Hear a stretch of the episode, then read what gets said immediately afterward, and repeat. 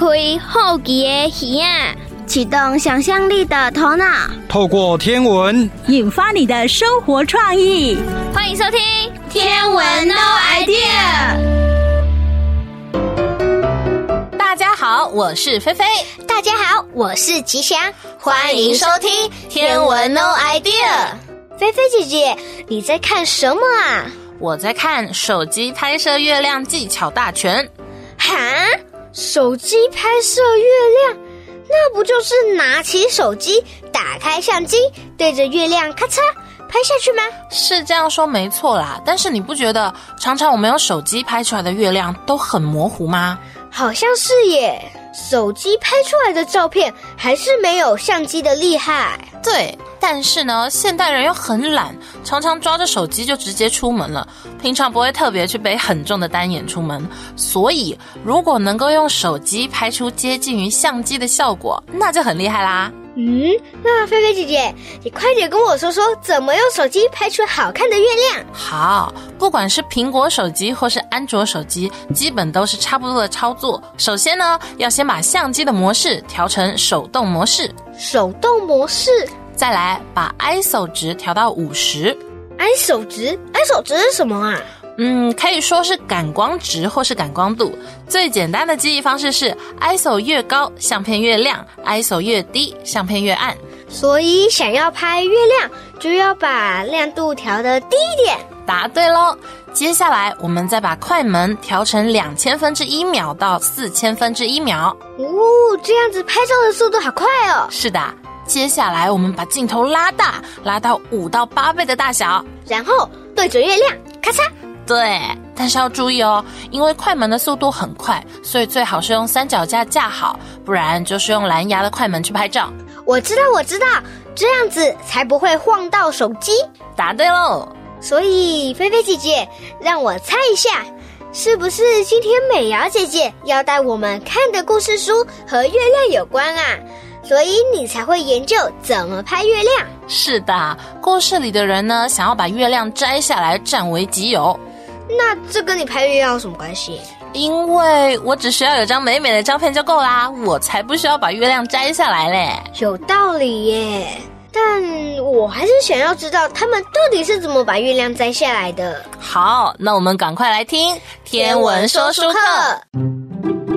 打开阅读的眼睛，跟着我们一起天马行空，纵横宇宙，字里行间，阅读起飞。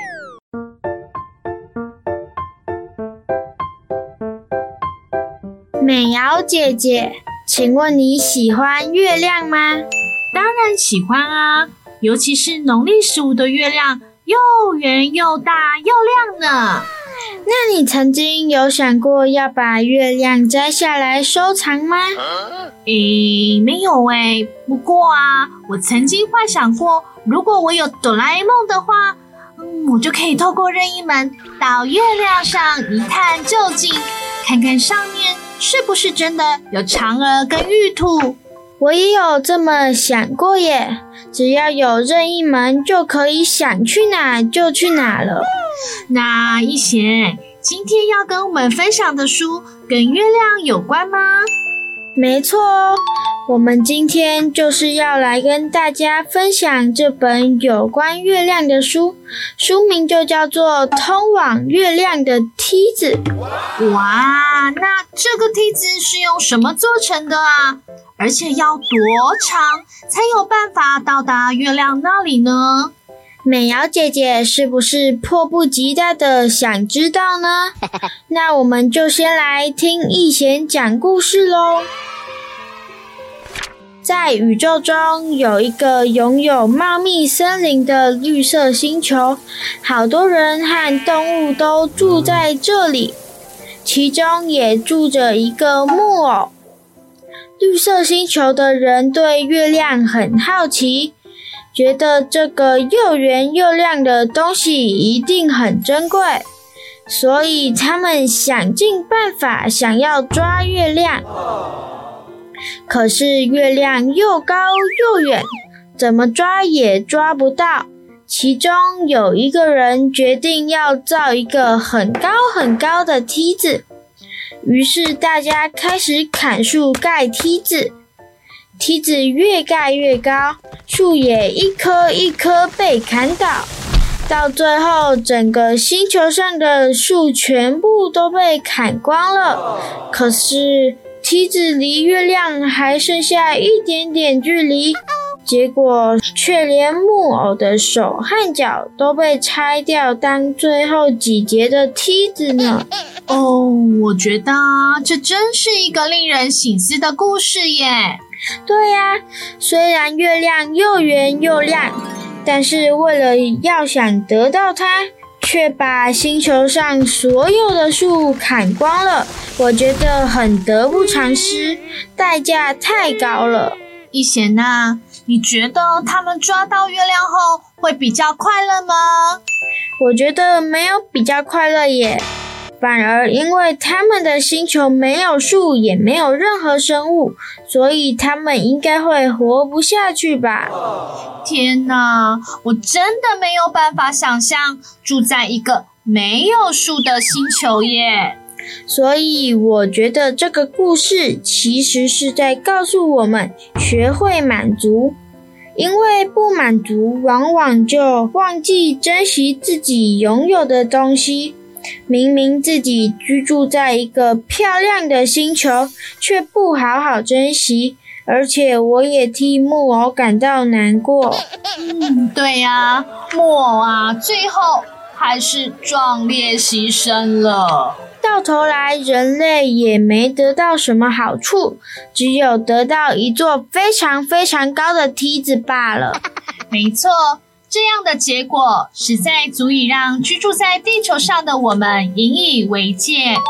因为人类的不满足，造成很多资源的过度开发与滥用，自然环境受到严重的污染，许多生物更面临绝种的危机。也让整个地球面临暖化的反扑。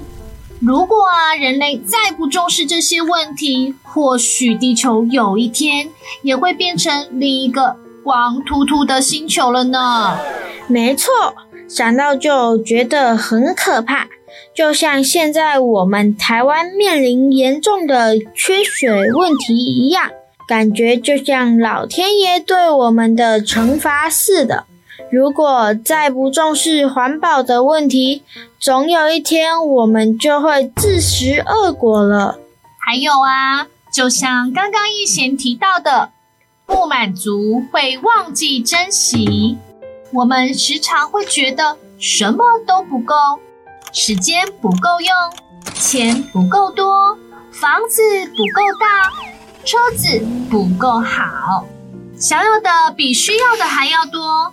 其实，只要我们拥有的时候，怀着感恩的心；当我们匮乏的时候，也不要气馁或沮丧。只要能够知足，即使啊生活上没办法处处享受，但是啊也可以每天都过得自在又快乐哦。美瑶姐姐说的真好，从今天开始，我要做个知足常乐的好孩子。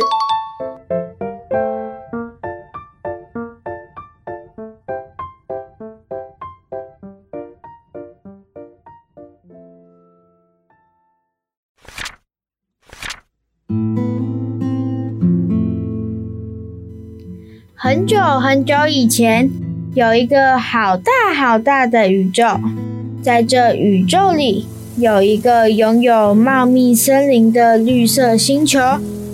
绿色星球绕着温暖的太阳转，好多人和动物住在这里，其中也住着一个木偶。木偶在这个星球上已经等待了好多年，他希望有一天。能够像小木偶皮诺丘一样，变成一个真实的人。这个美丽又充满浓密树林的星球，也有一个月亮。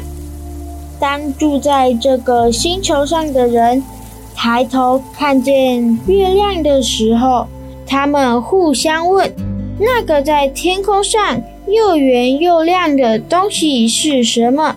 一定很珍贵。”他们想了很多办法，想要用手抓月亮，可是月亮又高又远，就算爬上全星球最高的高山上，也摸不到月亮。有一天，其中一个人决定建造一个工具。他说：“如果定一个很高很高的梯子，我们就可以爬上去，把月亮摘下来，再带回这里。”大家听了都为这个聪明的人鼓掌。于是他们开始砍树，然后把一根一根木条排在地上。再用钉子固定在另外两根长木头上，星球上的树木被砍光了一半，梯子才终于大功告成。可是这个星球就像其他的星球一样是圆的，所以他们排在地上钉好的钉子也变成一个绕着星球走的梯子。他们当然没办法爬圆梯子上去摘月亮。原本茂密的森林已经被砍掉了好多树，可是绿色星球的人民决定再钉另一个梯子。他们把圆梯子的木头拆下来，又重新做了两个坚固的圆柱子，然后把圆柱子深深埋进泥土里。让柱子稳稳地直立着，最后再把阶梯一节一节的钉牢。新梯子很高，但还是不够高，所以他们又砍了更多的树。住在绿色星球的人把所有的树都砍光了，他们不停地搭梯子，直达到高高的天空。梯子离月亮不远了，他们只需要再砍一棵树，做几节梯子，就可以抓到月亮。大家找遍了每一个角落，但是一棵树也没有。星球上的人全都聚集在高高的梯子旁边，不知道该怎么继续下去。如果还有一棵树，我们就可以抓到月亮了。每个人都这么说。这时候，站在他们身边的木偶突然开口说：“抓到月亮有什么用？你们这些真正的人真傻，因为你们把这个星球上的树全砍光了。这个星球已经变成一个死星球了。”木偶一说话，所有的人都看着他说：“哎呀，我们竟然忘了这个木偶！我们可以砍下他的手和脚，用来钉梯子最后那几节。”木偶听那些邪恶的人说的话，马上转头就跑。可是绿色星球上的人跑得比他还快，一下子就抓住了木偶。他们立刻拆了木偶的手和脚，为梯子钉上最后的阶梯。如果有一天，一艘太空船飞到这个绿色星球，太空人会看到一个光秃秃的星球，上面没有任何生物，也没有一棵树，只有一座非常非常高的梯子，直直的通到月亮那儿。而那座梯子最后几节阶梯是用一个希望变成人的木偶的手和脚做成的。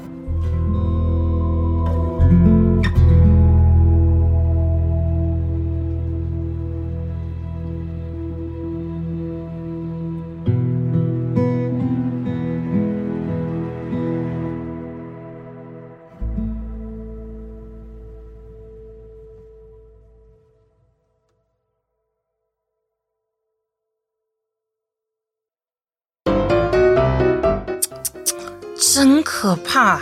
呃，菲菲姐姐，什么东西好可怕？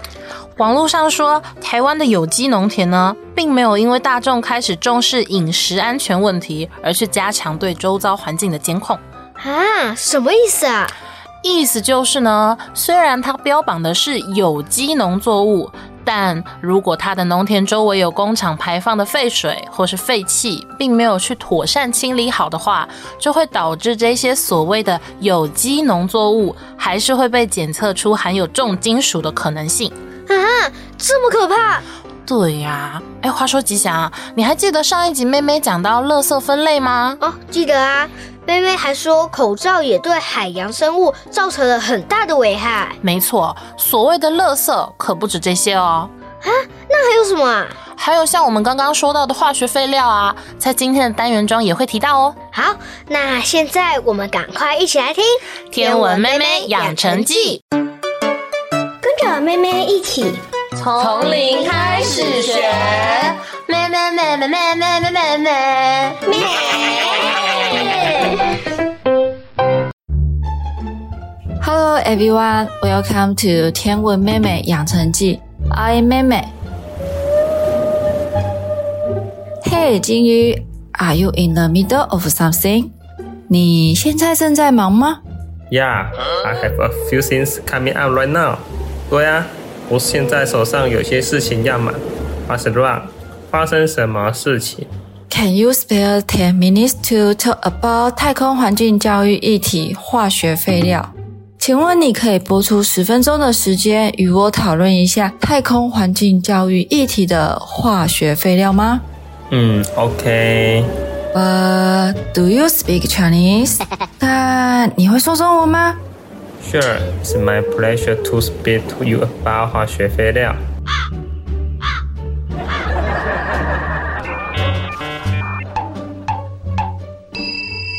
我很高兴与你聊聊化学废料。好了。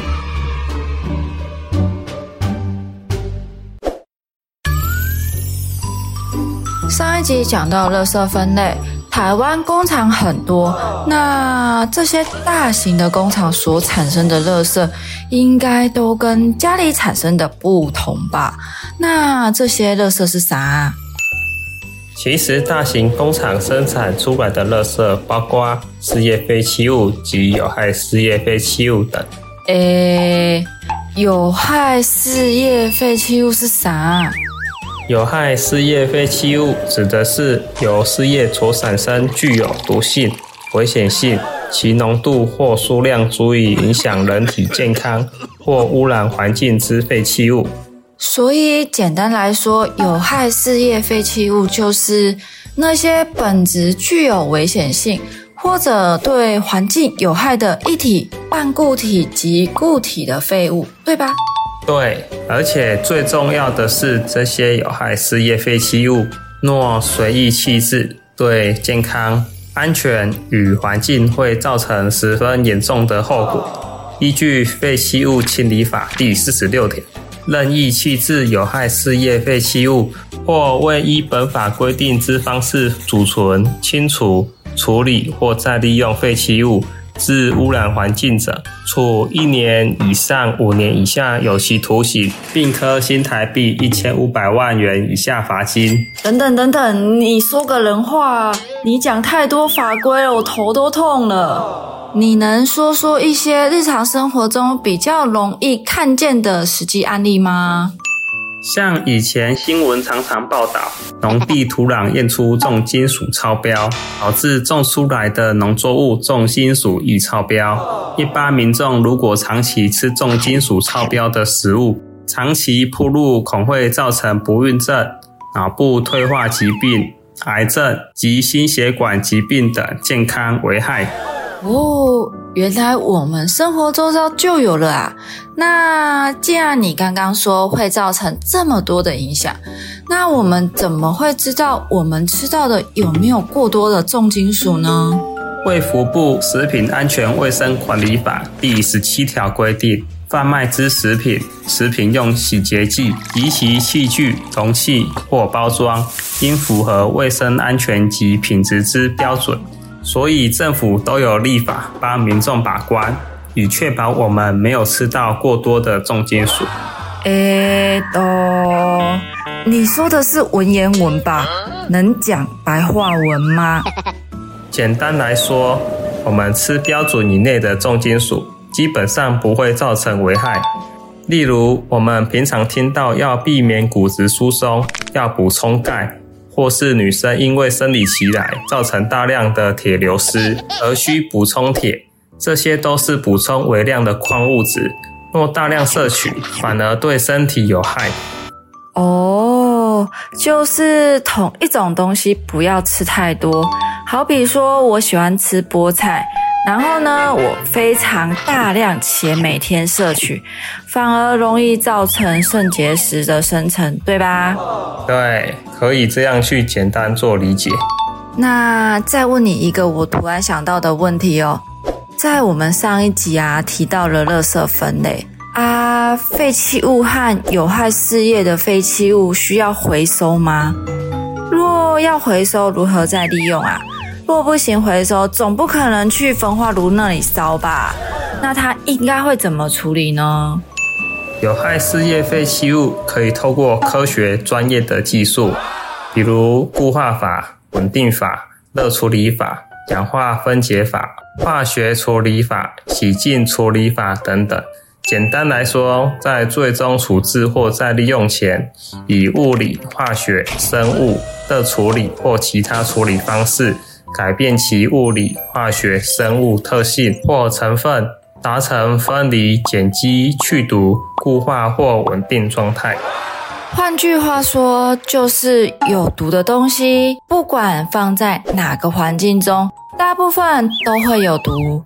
因此呢，需要将有毒的成分和其他东西综合起来，变成没有毒性。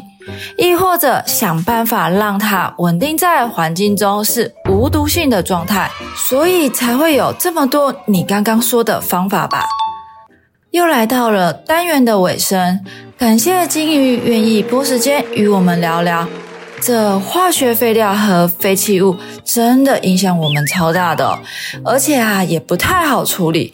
若能好好处理，我相信都可以为地球尽一份心力的。下一集呢，我们将来讨论重金属。感谢大家的聆听，那我们就下次见哦，拜拜。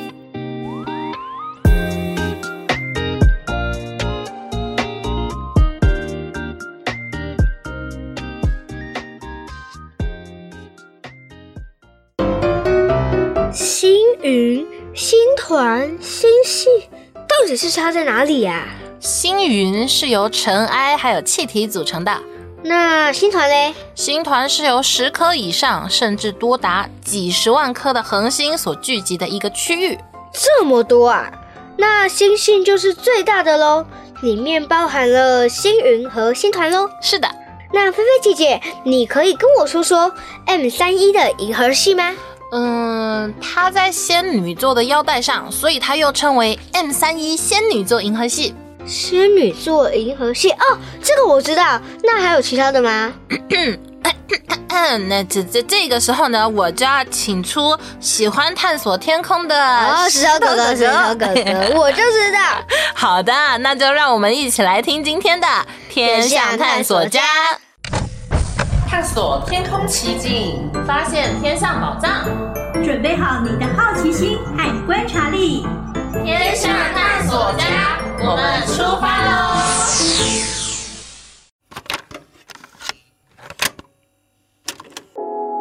欢迎收听《天象探索家》，我是喜欢看清爽天空的石头哥哥。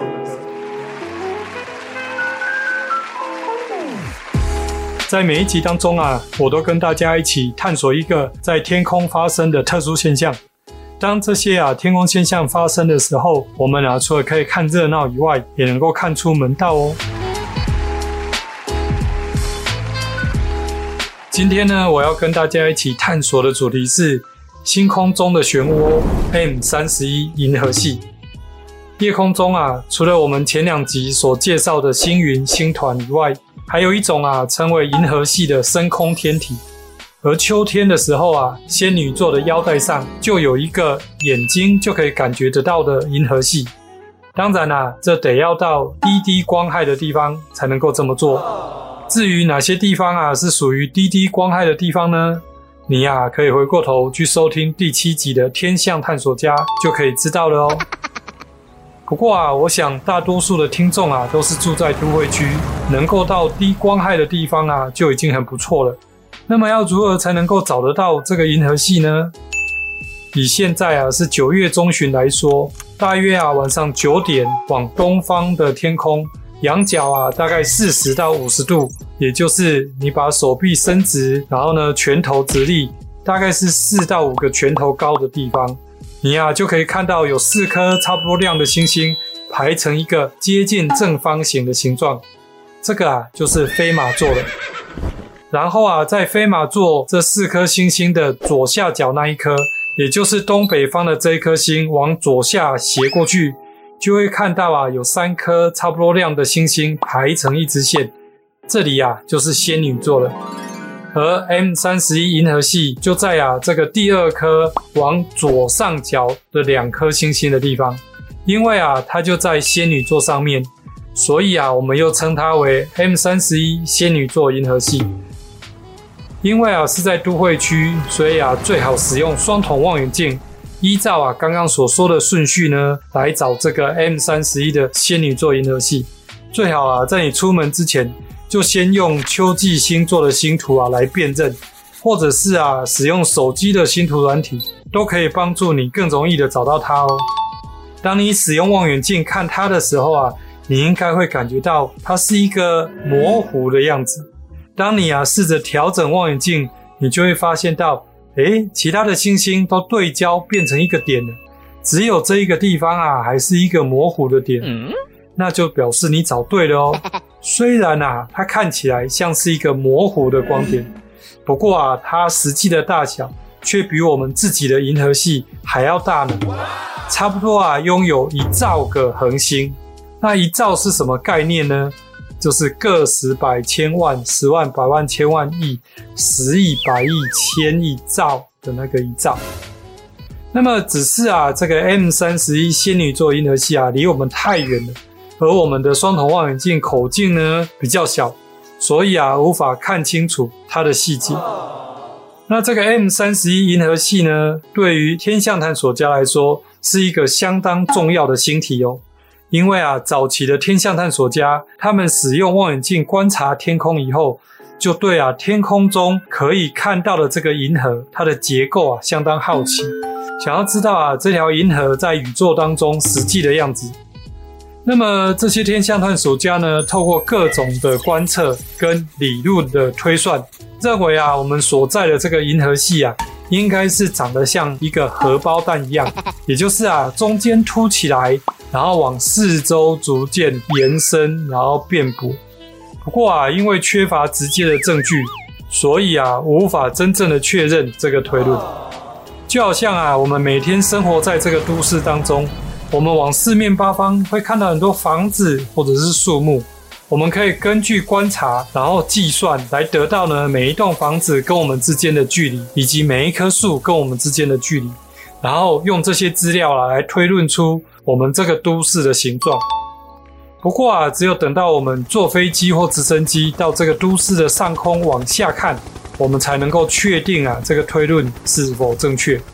不过呢，到目前为止，没有任何一个人曾经到达我们这个银河系的正上方往下看，所以呢，我们是无法真正的确认这件事情。一直到啊有天象探索家，他们使用大口径的望远镜呢，看到 M 三十一仙女座银河系。它的形状啊，就像一个椭圆形，而且有一个漩涡臂在旋转的样子。也就因为这样子啊，才更加确认我们自己的银河系的形状，应该就是长成这样子。这个呢，就很像我们啊，来想象一下，是在一个没有镜子的世界，我们啊自己看不出来自己的脸上呢有哪些器官。虽然啊，我们可以自己摸得到，但是啊，总是自己的假设。所以啊，当我们看到其他跟我们同样族群的人，从对方的脸上，我们才可以更加的确定到自己呢有两个眼睛、一个鼻子、一个嘴巴，而且眼睛上面还有眉毛。说不定啊，当我们看到的对方脸上有青春痘，你也会认为自己的脸上应该也会有青春痘才对。那么，根据其他天象探索家的观测与计算，这个 M 三十一银河系啊。离我们这个银河系呢，其实相当的近，而且啊，正往我们这个银河系移动。那么再过不久啊，它应该就会撞在一起，形成啊一个更大的星系。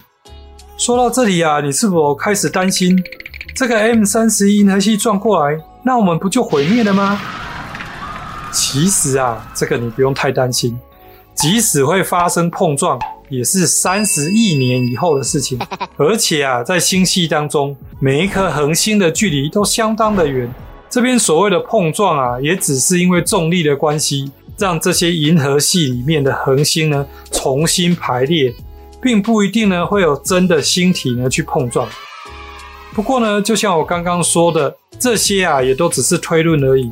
如果想要知道真正的结果，那么得要三十亿年以后，从这两个星系的上空去观察才会看到。而且啊，它的变化呢，其实也不会太快，碰到之后还要经过几亿年才会看到真正的结果。所以啊，关于这一点呢，你就不用太担心了。那么说到呢，M 三十一仙女座银河系，就让石头哥哥想到以前啊，常常被问到的问题，就是啊。你觉得有没有外星人呢？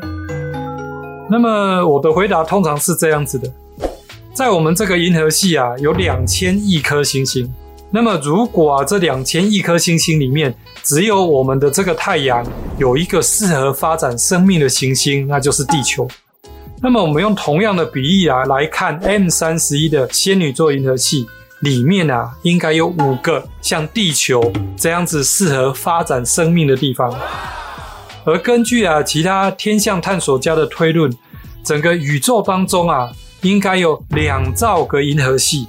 那么我们使用数学来算，你还会觉得这整个宇宙就只有我们地球有生命吗？这个乘起来的数字应该充满了很多想象的空间吧？也就是因为这样子，电影界呢才会产出那么多外星人的电影。这是因为这个宇宙总是充满了无限的可能。值得啊，我们花时间好好去观察它，然后去想象它。那么今天这一集的天象探索家呢，就跟大家探索到这边。希望呢，你能够持续打开眼睛，留意周遭的环境变化，跟我一起成为天象探索家。我是石头哥哥，我们下次见。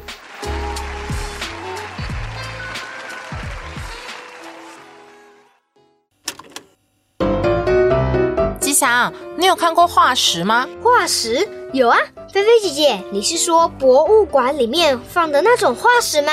嗯，是也不是。哈，到底是不是？哎呀，这不重要。来，我现在问你一个问题哦。哦，好啊，你问。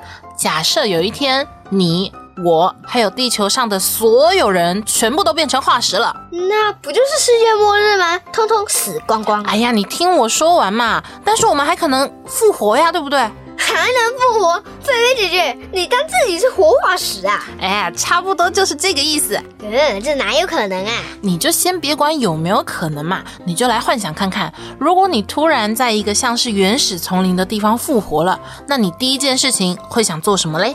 哦，原始丛林啊！我第一件事当然去找吃的啊。民以食为天，可以可以。那菲菲姐姐，你是不是小时候又看多了，问我奇奇怪怪的问题？哎呀，当然不是啊，因为今天可乐爸爸要给我们介绍的这部动漫就是这样子的故事开端哦。听起来好特别啊！是呀，那我们就赶快来听今天的天文影分身。有的浪漫，有的科幻，有的搞笑，有的恐怖。天文分身在影片中，你发现了吗？看我的魔法棒，去去武器走，急急护法现身，整整石化啊！整整石化，馒头，你在玩哈利波特的角色扮演吗？没啦，因为之前看过哈利波特，就忽然想到这些咒语啊。不过你的最后一句“整整实话”，整整实话，这让我想到一部跟科学有关的动漫耶。跟科学有关的动漫，该不会又是哆啦 A 梦吧？哆啦 A 梦里面有跟整整实话有关的吗？有啊，在大长篇《魔界大冒险》里面，大雄就是遇到蛇发女妖梅杜莎，被她施展魔法而石化啊。哎，对吼，这一集我也有印象呢。不过我刚才提到的科学动漫是最近这几年的作品哦，它叫做《Doctor Stone》新石纪。新石纪听起来跟新石器时期的新石器好像哦。这部动漫的时代背景是设在什么时候啊？《Doctor Stone》新石纪这部动漫的世界观呢、它比较特别。它是以石器时代为背景，不过吼，它讲述的是有一天呢，地球被一道不明的光线照射，全世界的人类呢就瞬间石化了，变成真正的石头。就这样呢，在这个不明光线照射之后，三千七百年过去了，而身负着广博科学知识的主角石神千空呢，他首先从石化状态当中苏醒，紧接着半年后呢，他的好朋友大树也解除了石化，在这个人类文明啊已经消失，重回石器时代的大陆上，千空呢就动他的脑筋，而大树呢就出力气，准备利用科学的力量来重建啊人类的社会跟文明。那食神天空要重新建构科学文明，有进行的很顺利吗？真脑柯林，这样动漫不就秀一下就结束了吗？虽然说吼，天空有主角光环，脑筋呢也够聪明，不过还是有遭遇到一些困难的。遭遇困难？老爸，你不是说一开始就只有千空和大树两个人复活吗？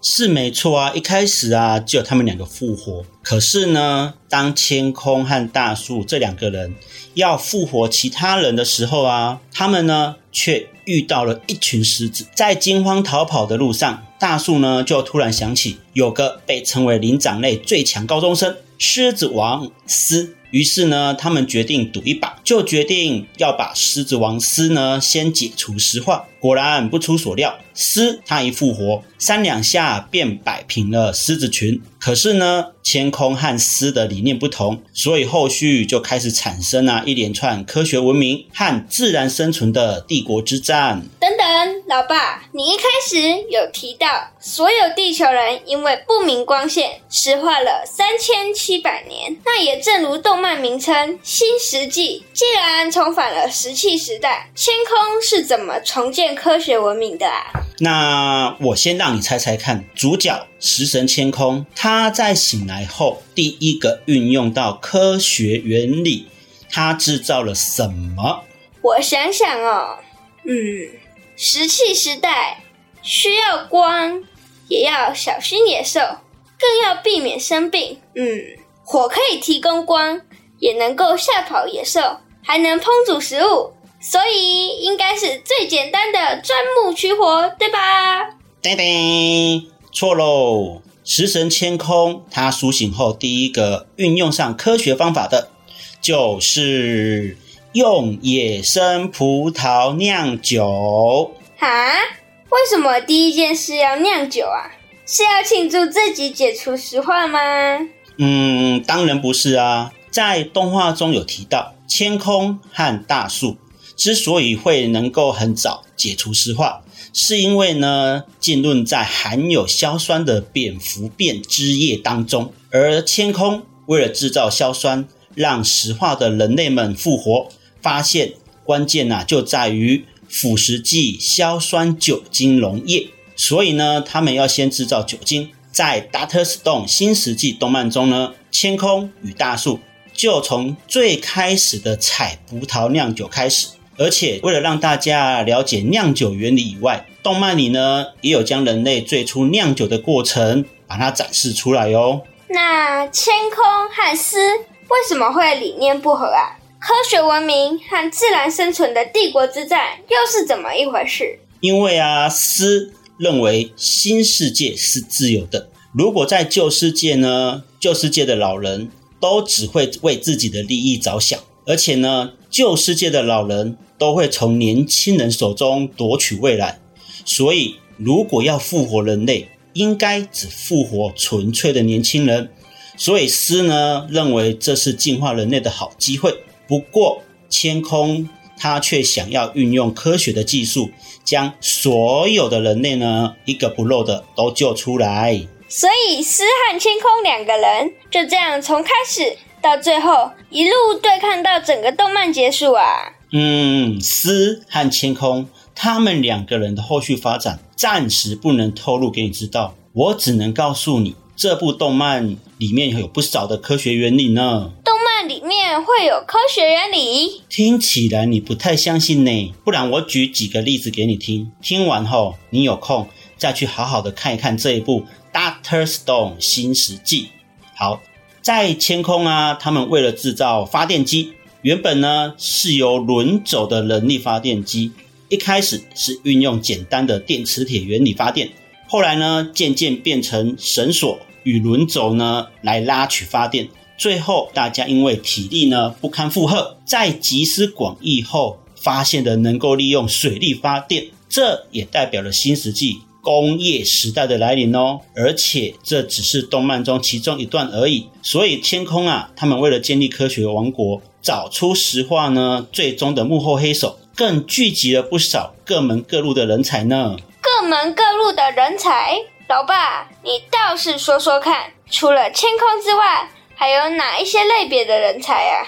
例如，动漫中有个叫做小川刚的，他的裁缝技术呢，能够制造出呢时尚服装；还有一个具有视力十一点零的琥珀，他的强项啊，除了视力绝佳，还有敏捷的身手，而且呢，他力大无穷。另外一个呢，他精于心理学，能够解读暗号，还有交涉的魔术师，他叫做钱雾幻。而钱雾幻的侧魔力呢，让他成为科学王国的外交官。另外，另外还有一个呢，他擅长驾驶陆海空各种交通工具，他叫做七海龙水，他是千空最信赖的航海王。还有一个呢，是剑术高手，而且他有极佳的听力，他叫做西园寺羽金。他呢跟千空呢合作，使声呐探测器在线哦，还有好多好多说不完呢。看来得找个机会来看一下《Doctor Stone》新史记。老爸，后来千空有找到造成全世界人类石化的幕后黑手吗？嗯，答案就在地球外。难道又是外星人吗？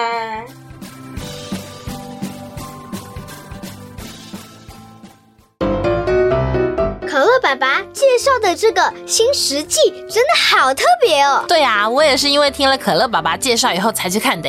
啊，那菲菲姐姐，你看完了吗？快点跟我说说，是不是外星人把大家变成化石的？哎呀，这一次我是真的不知道了，因为我也还没有把它看完。好吧，那我自己回家看。好，那各位大朋友、小朋友，今天的节目已经接近尾声喽。在这里要跟大家说，想要回听我们节目的方式有 Yes 五二加一的 Podcast，还有 YouTube 搜寻《侏罗城的星空》，记得可以加入官方的 LINE 账号，搜寻小老鼠 Extra No Idea，就可以加入天文 No Idea 的官方账号。里面会有更多即时消息哦。另外还有一个大家的福利，每周都会有的，有奖征答，大家记得去填问卷哟。好啦，那欢乐的时光总是过得特别快，又到时间讲拜拜。在这里提醒大家，我们的节目播出的时间是每周一中二中午十二点到下午一点，记得要锁定嘉乐电台 FM 九二点三。明天也有天文 No idea 哦，要记得收听哦。那我们。下次再见，拜拜。文化部影视及流行音乐产业局补助直播。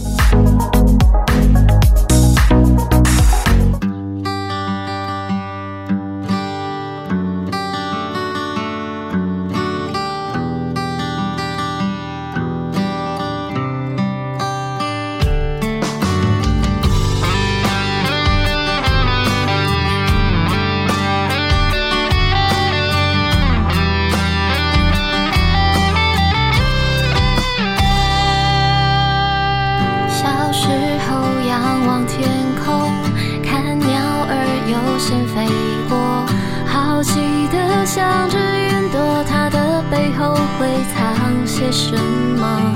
夜空中满天星斗，有一颗流星划过。